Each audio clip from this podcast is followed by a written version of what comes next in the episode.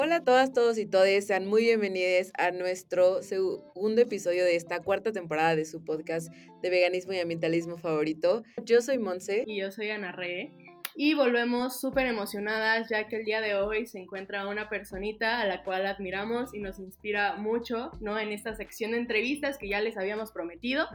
Entonces, Andy Villarreal, bienvenida, gracias por aceptar esta bella entrevista y acompañarnos el día de hoy. Hola chicas, muchísimas gracias por la invitación. Yo muy emocionada de poder platicar con ustedes hoy. Andrea Andy Villarreal es una activista, creadora de contenido, exploradora de National Geographic, eh, actual líder regional de América Latina y el Caribe en Girl Up, eh, la Fundación de las Naciones Unidas dedicada a apoyar la educación, la salud y la seguridad de, de las adolescentes. Y pues bueno, queremos hablar de un tema que últimamente para mí, que, que soy como nueva en, estos movimientos sociales, eh, pues lo he escuchado, pero siento que cada vez como que está creciendo, ¿no? Siento que suena como una palabra súper técnica dentro del activismo y pues sí, como que se me hacían como dos luchas que yo dije, ¿en qué momento, en qué momento como que se, se están juntando? Pero pues eh, creo que es súper importante y nos emociona mucho que tú puedas estar aquí explicándonos cómo es tu perspectiva y cómo empieza este movimiento. Así es. Así que como siempre, pues nos gusta dar un poco de contexto, de base sobre el tema que pues ecofeminismo, ¿no? Entonces, para empezar, ¿qué es el ecofeminismo en la actualidad, no? Lo que encontramos este, un poco básico, porque como cualquier movimiento social tiene bases, tiene contexto, tiene lucha y pues es muy amplio, pero muy por encima del tema para profundizar ahorita contigo, Andy, el ecofeminismo es un pensamiento o bien un movimiento social que engloba tanto el ecologismo como al feminismo, donde se relaciona tanto esta explotación hacia el mundo, hacia el ambiente, como toda esta ¿cómo se puede decir? Como esta opresión y hacia las mujeres y hacia otros grupos no privilegiados o bien vulnerables. Este ecofeminismo al final busca un feminismo con conciencia ecológica donde se cuestione todo este sistema patriarcal capitalista que ha llevado al mundo a las situaciones críticas en las que se encuentra hoy en día para así lograr una liberación que siempre decimos del planeta como de sus habitantes. Pues sí, Andy, con esto dicho, nos gustaría que tal vez con términos más coloquiales de, tu propia experiencia, que nos contaras para ti qué es el ecofeminismo y qué es lo que busca el movimiento. Sí, claro, y me llamó mucho lo que dice Mon, porque a mí también en, pues no sé, en secundaria, en prepa, yo pensaba en, en, términos muy, ok, el cambio climático es esto, y en ese momento ni siquiera crisis climática, ¿no? ¿Verdad? Que el calentamiento global es una cosa, es científica, y pues la, la, lucha por la igualdad de género es otra cosa, ¿no? Y por mucho tiempo seguí así, llegué a la universidad, llevé clases como más de, que, de sostenibilidad y ética, clases de antropología, y me di cuenta que son luchas eh, muy entrelazadas, la lucha por la justicia climática y por la justicia de género, pero sí me tomó muchísima teoría para darme cuenta de eso. Pero ya textualmente la palabra ecofeminismo, quiero suponer que la encontré en Instagram, pues venía como que un poco de, de la historia de la lucha y cómo ha cambiado a lo largo de los años. Y como que me permitió entrelazar dos de mis pasiones mías, que eran como el cuidado del medio ambiente y pues la... Eh, la lucha por la igualdad de género y pues me permitió encontrar mi nicho en el activismo, eh, utilizar el storytelling, que es como mi talento, para poder eh, eh, pues, promover los principios del ecofeminismo. Y pues acá la definición más formal que, que yo utilizo lo conozco como una corriente de pensamiento, como dices tú, Ana Rey, que vincula la opresión de las mujeres con la destrucción de la naturaleza y sostiene que la dominación patriarcal y la explotación capitalista son, son las principales causas de la crisis ecológica que estamos viviendo. O sea, palabras simples, no podemos generar soluciones a la crisis climática sin poner a las niñas, a las adolescentes y a las mujeres al centro de nuestros proyectos. Y pues tengo mil y un ejemplos de cómo nosotras somos las que peor sufrimos los, los impactos de la crisis climática y cómo también somos las menos preparadas por falta de educación para eh, adaptarnos a estas, estos cambios todos los males que nos ha traído el capitalismo y este sistema de sobreconsumo, pues ya llega un punto en el que dices, no, tenemos que parar, tenemos que decrecer, que ese es un punto que me gustaría tocar al rato, y completamente transformar eh, ese sistema económico a uno que valore la vida incluyendo la vida de las mujeres, más allá de las ganancias económicas. Pero pues bueno, igual tenemos entendido por lo que investigamos un poquito eh, que este movimiento surge a partir de los 70 como por ciertos sucesos eh, en protesta a la contaminación del medio ambiente, eh, como que encontré estos tres ejemplos que en 1973 en India un grupo de mujeres abrazan a 300 árboles que estaban, eh, porque iban a talar, ¿no? Eh, también que en 1977 en Kenia las mujeres desarrollaron el movimiento de plantación de árboles más importante de África porque el lago que les proporcionaba, les proporcionaba agua se estaba secando, o que en Estados Unidos en 1980 hubo varias protestas para denunciar la contaminación de varios lagos cercanos buscando una ley de protección ambiental, ¿no? Pero cómo llega a, a, crearse todo este movimiento, aparte de estas mujeres que cuidan el ambiente, ahora cuidar a esas mujeres, ¿no? Pues eh, de esa contradicción surge pues, todo un contexto que necesitamos entender para eh, ver de dónde vienen como esta manifestación, y es que pues desde pues el inicio de la civilización, de las religiones y de como todos estos rollos espirituales, siempre se le ha atribuido a la mujer, por su característica reproductiva, eh, la responsabilidad de cuidar al planeta, ¿no? De dar vida, de ser la figura principal de todo el sistema de cuidados del, universo, ¿no? Entonces, por ejemplo, en mitología griega, pues está Gaia, que es como la primera diosa madre, personificación de la tierra, también en las culturas mayas y maori hay figuras similares. Y una de las posturas del ecofeminismo es de que, ok, nos has, nos has atribuido esta responsabilidad de cuidar al planeta y de sostener la vida desde muchísimos años, pero también es tu chamba y no me puedes atribuir a mí toda esta responsabilidad. Y se ha visto al trabajo de cuidados y reproductivo como inferior al trabajo productivo que hacen los hombres, que es que el que regularmente explota los recursos naturales. Eh, y entonces para los 60, 70, cuando traían todo este rollo hippie, antiguerra, súper merecido de, tratar de reducir nuestro consumo, eh, pues surgen estas protestas feministas, con, o sea, no necesariamente se llamaban ecofeministas en este entonces, pero ya traen como atorado, por así decirlo, como que esta atribución histórica de que nosotros somos las que cuidamos el medio ambiente, a ti te está valiendo un kilo de caca el hecho de que estás destruyendo nuestros recursos para producir todo, todo lo que quieres producir bajo el capitalismo y generar riqueza, pero son a partir de estas como acciones directas, se les llaman, de que direct action, que es cuando vas como que a poner cuerpo a defender una lucha que, que tú crees, eh, es cuando se empieza a popularizar el, movimiento y cuando la gente empieza a entender, más allá de la teoría, qué es esta atribución histórica que se le ha dado a las mujeres de cuidados y cómo nosotros estamos rechazando el hecho de que como sociedad no valoramos el cuidado y vemos a la naturaleza como un, eh, como un recurso a ser utilizado y no como una relación que debe ser viceversa, ¿no? O sea, la naturaleza va a cuidar de nosotros así como nosotros cuidamos de ella. Ahí como que ponemos en cuestión esta responsabilidad que cae en las mujeres de, pues de defender a su familia, ¿no? Defender su casa. Si bien el hombre es como el proveedor, la mujer por ejemplo, en casos de crisis climática, es la que tiene que ir a buscar el agua, es la que tiene que rescatar las cosechas cuando hay sequía o cuando hay inundaciones, ¿no?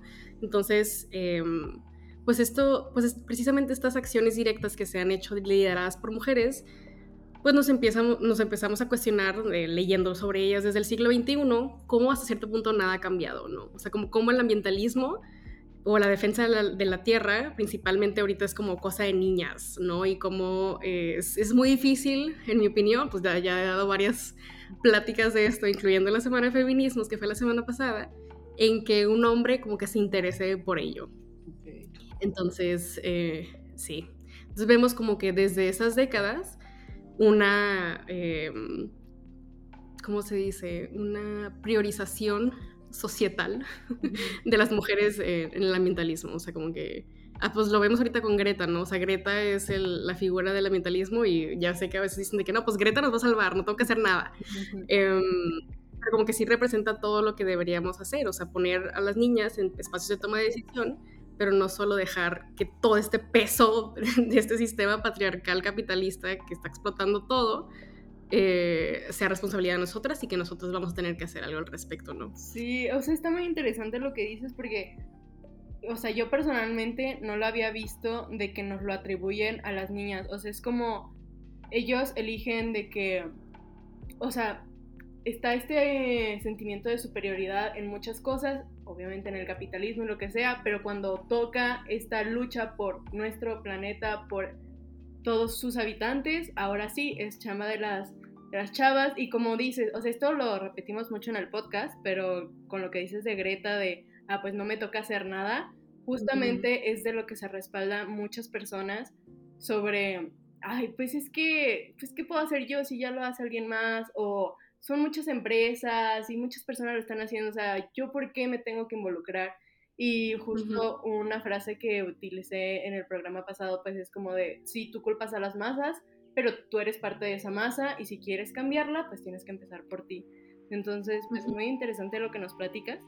Y bueno, como todo movimiento y lucha social, como ya lo mencionamos, eh, al final el ecofeminismo parte de esta intersección entre el ecologismo y el feminismo, ¿no? Porque al final son movimientos que parten de una opresión y explotación hacia el prójimo, o en este caso hacia el planeta mismo y hacia las mujeres.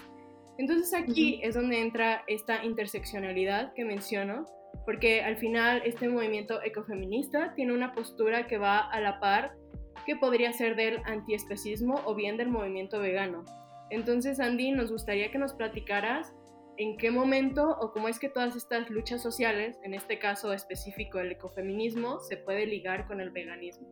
Pues ahí me gustaría voltearles un poco la pregunta y que ustedes, expertos en veganismo, eh, puedan dar su perspectiva. Em, yo no como tanta carne, eh, soy de Monterrey, entonces obviamente, pues como mi familia me hace de comer, no es como que eh, voy a yo decirles qué hacer, porque a veces me mandan a volar, porque precisamente en el norte es donde consumimos más carne. O sea, porque me acuerdo mucho cuando, cuando las preguntas están formuladas en sentido de que se puede ser ecofeminista sin ser vegana o se puede ser vegana sin ser ecofeminista. O sea, como que ese rollo. Y yo aquí, o sea, en mi, experiencia de tratar de motivar a la gente a que haga algo al respecto, es que no debemos de exigir congruencia como al 100%. O sea, porque si exigimos ambientalistas perfectos o activistas perfectos, como que vamos a perder a muchísima gente. Y lo que más necesitamos ahorita en esta oportunidad de reformular nuestro sistema económico y sistema de consumo es muchísima, muchísima gente colaborando, ¿no? Pero como que un, lente de análisis que me llamó mucho la atención, precisamente cuando estaba leyendo sobre eh, el veganismo, lo que llaman veganismo blanco, es que a veces se minimizan eh, las opresiones que sufren, por ejemplo, los trabajadores del campo, que pues producen de que la misma soya que tú consumes en lugar de carne, ¿no? O sea, como que ahí hay un diálogo que se me hace muy interesante y no tengo tanta experiencia en eso, entonces me encantaría que ustedes como que lo dieran todo.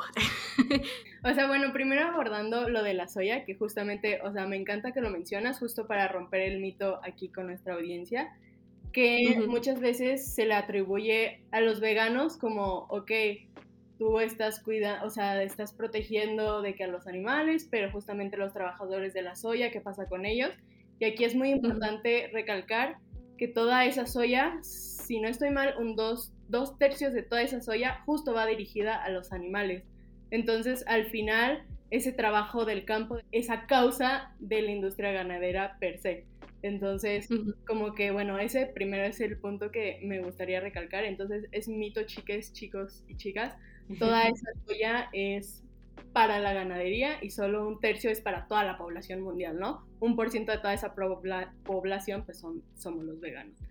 Pero justamente este, esta interseccionalidad, o sea, nos gusta mucho ligarla al antiespecismo porque pues como menciono, o sea, todo parte desde una opresión, ¿no? En este caso el antiespecismo es más a los derechos de los animales, muchas veces se diga a la alimentación, ¿no? Pero va mucho más allá de romper con el especismo. Justo en el episodio pasado decíamos como no puedes ser vegano sin ser, o sea, todos, más bien, todos los veganos somos antiespecistas.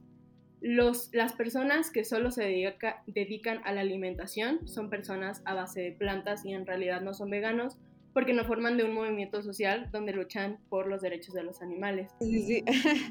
pues justo igual viéndolo, que lo tenemos muy fresco del episodio pasado, pues sí, sigue siendo como la el mismo villano de la opresión para los animales, ¿no? Entonces creo que para mí entra perfecto en, con esta lucha eh, dentro del ecofeminismo, pero también siento que es una lucha tan grande que no debería ser como tan eh, sí o no, ¿no? O sea, como que sí hay varios porcentajes de que pues vas empezando, vas abarcando, eh, pues sí, muchos aspectos de tu vida y aprendiendo de, los diferentes movimientos sociales, ¿no? Tanto vas aprendiendo el feminismo como vas aprendiendo eh, a cómo tratar la crisis climática, cómo aportar en ello, este, y cómo cuidar los derechos de los animales, como que siento que son cosas que pues que ni siquiera antes nos, nos preocupamos, ¿no? Y como que ir, ir aprendiendo de ello es importante y como que es paulatinamente. Entonces creo que mientras se tenga como esta perspectiva de, de mejorar y de aprender y de crear el cambio, es lo, lo, que a mí me importaría o, me interesaría, pero sí creo que tener en cuenta que si eh, entras, comulgas con el ecofeminismo, sin duda eh, el veganismo podría entrar porque hay un mismo opresor. Y nada más quería como agregar, después me quedé pensando en como ni, ni los animales se crearon para los humanos, ni los negros para los blancos, ni las mujeres para los hombres, ¿no? siento que justo ahí es como, ahí matas todo. y, y, justo me pareció como que súper atinada y súper fácil de, de, resumir muchas luchas con, con, esta frase. Igual algo que me encanta que mencionas, este, Andy, es de que no hay que buscar eh, ambientalistas perfectos porque justamente esto resta a la gente de unirse, ¿no? Y eso también nos encanta recargarlo en nuestros episodios de veganismo, que, o sea, tenemos que ser realistas en nuestro contexto. El mundo no es 100% vegano, el mundo no es 100% perfecto, entonces no podemos esperar la perfección de alguien más. Entonces aquí siempre la invitación, o sea, a todo movimiento social, ¿no? Porque cada vez que te metes a un movimiento, ves que el, otro tiene de que la misma raíz, la misma base, y te vas a todos y te importan todos, y es como de, ah, es todo un mundo, y tratas la perfección, pero en realidad no.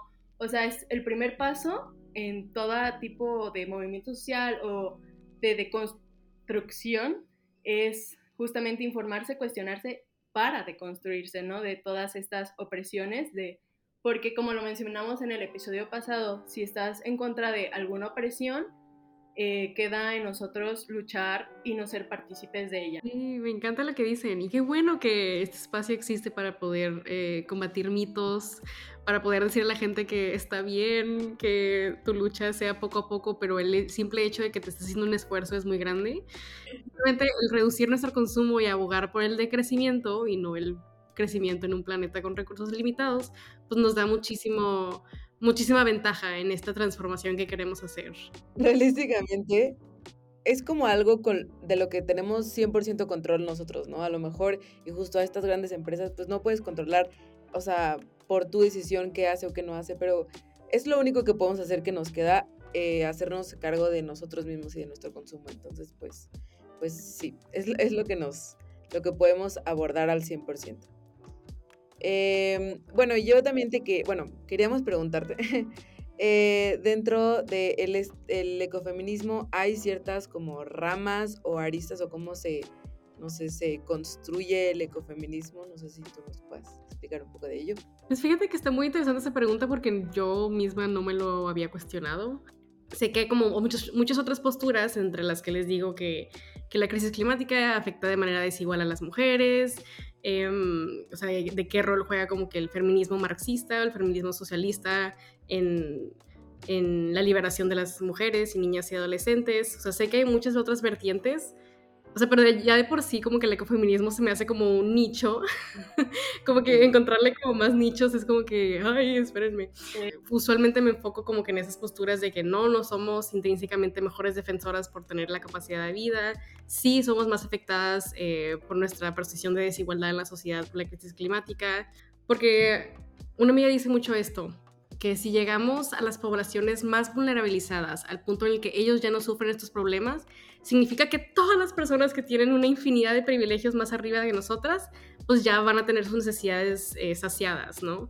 Para mí, usualmente cuando explico el ecofeminismo, eh, lo trato de sí ligar al, al patriarcado y al capitalismo, pero ponerles el ejemplo el hecho de que por la división sexual del trabajo, en el momento en el que Monterrey ya no hay agua, y nos traen agua en pipas y en las comunidades rurales ya no les llega el agua, las primeras en tener que ir por esa agua van a ser las mujeres, porque ya se dedican a la labor doméstica.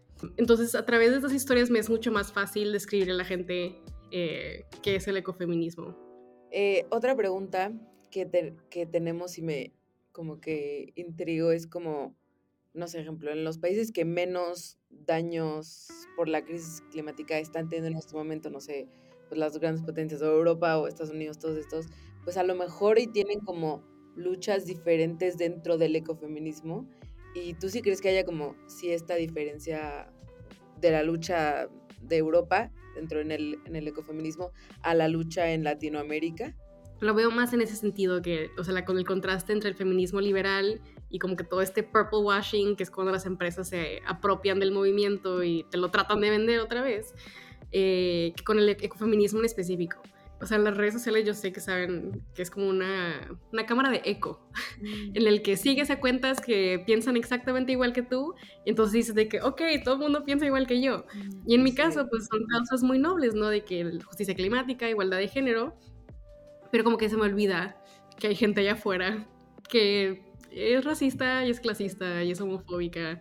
Y, y pues precisamente porque no me asocio en como que grupos europeos, a lo mejor no sé qué están pensando por allá, pero mm, lo que sí es, es que hay una particularidad en Latinoamérica en el que pues como somos las víctimas de pues empresas extractivistas, mineras, em, personas que saquean el agua en nuestros territorios y las mujeres son la primera línea de defensa, Sé que hay eh, más defensoras de territorio eh, asesinadas en Latinoamérica, eh, precisamente en Colombia y en México, que en otros países. Y es por eso que, por ejemplo, Greta se puede parar afuera del Parlamento y la mandan a la cárcel y la sacan cinco minutos después, pero aquí, por ejemplo, Irma Galindo y Berta Cázares de Honduras, pues pierden la vida tratando de defender acuíferos, bosques, precisamente porque estas empresas tienen tanto poder y hay tanta falta de, eh, hay, tanta impunidad que pues que todos estos asesinatos se quedan impunes, ¿no? Y es lo mismo, el mismo caso con periodistas que quieren visibilizar la situación, ¿no?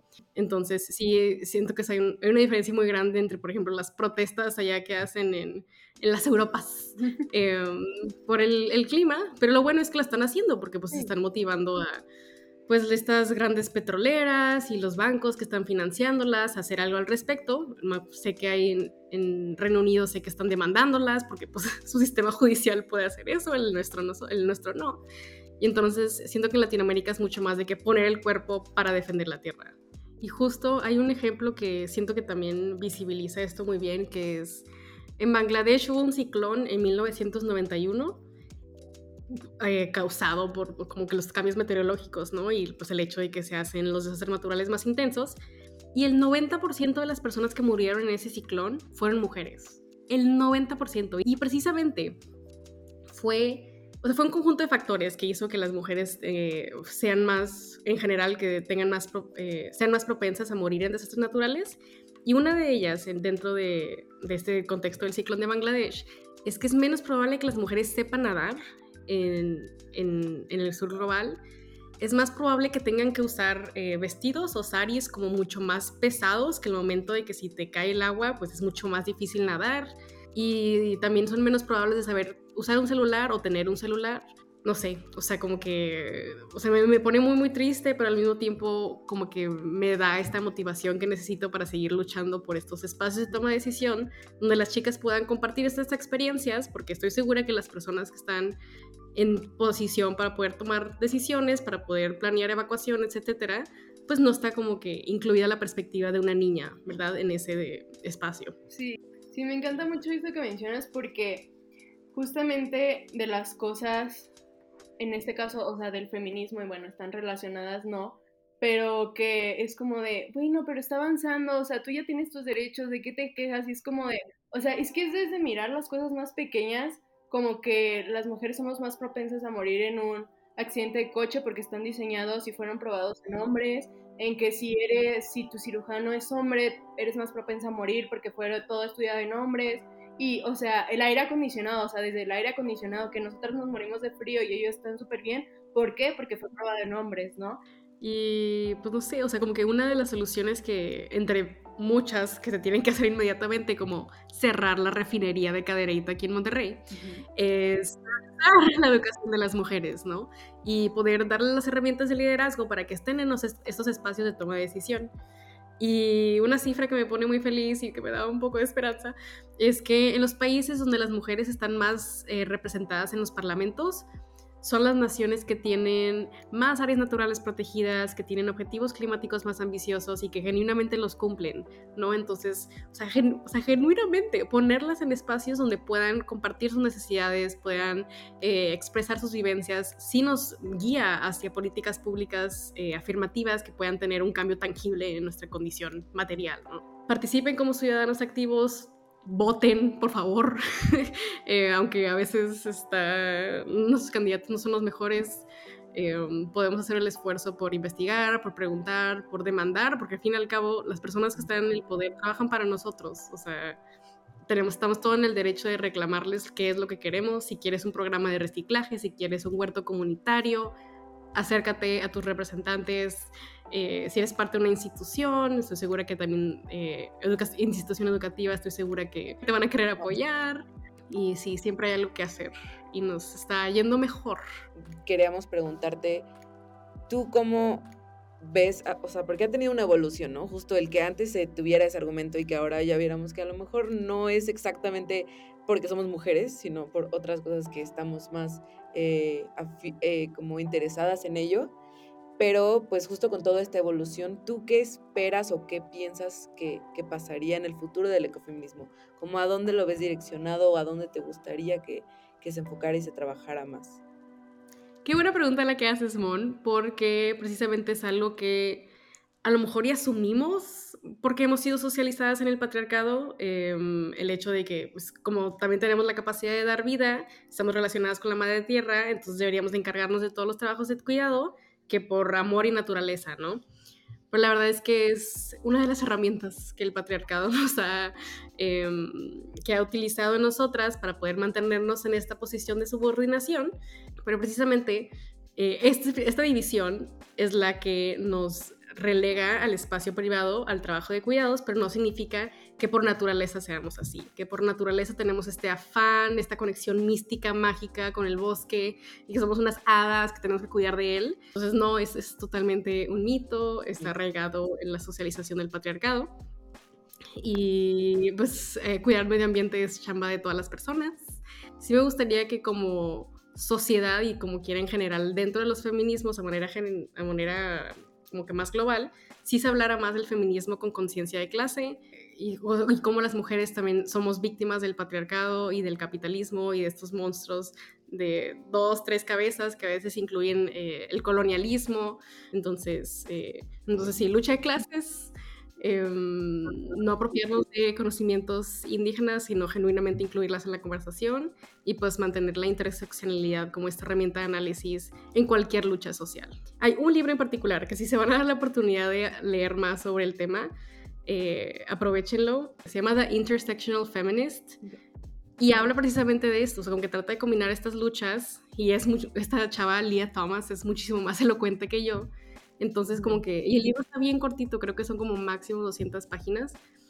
Y precisamente, o sea, ella siento yo que representa lo que yo quiero, a lo que yo quiero que llegue el ecofeminismo y el ecofeminismo en general. Tiene una perspectiva súper linda y es muy padre. Eh, también tiene un Instagram, Green Girl Leah, donde creo que pone como pedacitos del libro en Instagram. Entonces, para que poco a poco podamos ir absorbiendo esta información. ya llegamos medio al final, no sé, quisiera nada más eh, recapitular, pero simplemente analizar lo fuerte que estuvo este episodio. Yo, de verdad, yo salgo con como que me quité muchísimas vendas también, pero como dices, es darte cuenta de algo tan fuerte que te impacta, pero te dan ganas de seguir y de aprender más para poder eh, eh, apoyar más y tener una voz. Entonces creo que estuvo increíble este episodio. Sí, bueno, a mí me gustaría agregar hace ratito que decías como de te llevas informando años y súper, y o sea, qué increíble, por eso estás aquí, ¿no? Compartiéndonos tu experiencia. Entonces, que también sirva de inspiración para todas ustedes personitas que nos están viendo, escuchando. Aquí lo importante es que estén dispuestos a empezar. Entonces por eso invitamos siempre a, cuestionarse y no quedarse en la zona de confort porque el mundo y sus habitantes lo necesitan todas, todos y todes. Nos tenemos que unir si queremos hacer en verdad un cambio. Entonces, ahora sí, Eco y Beggy, amiguis, el episodio de hoy se ha acabado. Sin duda alguna, la interseccionalidad dentro de cada movimiento es esencial considerarla, pues si estamos en contra de la opresión, no formamos de ella directa o indirectamente. Así que Andy, muchísimas gracias por acompañarnos el día de hoy. No sé si te gustaría agregar algo más. Ay, que muchísimas gracias eh, por darme un espacio para averiguar con el mundo. Pero me encantan estos espacios, qué padre que juntas pudimos aprender algo nuevo. Yo aprendí sobre el veganismo, ustedes aprendieron sobre esto. Eh, me, da muchísimo gusto que existan estos espacios, no solo para mí, sino para que otras personas puedan compartir sus experiencias y qué padre que, que podamos simplificar estos temas para llegar a las masas, como ustedes dicen. Pues, Entonces, sí. Em, promoción, trabajo en Girl Up, hacemos cosas chidas, sigan Girl Up MX. Sí, muchísimas gracias por vernos y escucharnos una vez más. Aquí estaremos, el espacio está abierto para dudas. Monse, yo Andy seguramente y todas las activistas y las personas que están luchando por pues nuestras causas, estamos súper abiertas al diálogo porque lo único que buscamos es un mundo mejor. Entonces, muchas gracias por querer empezar el cambio. Bye. Bye. Bye.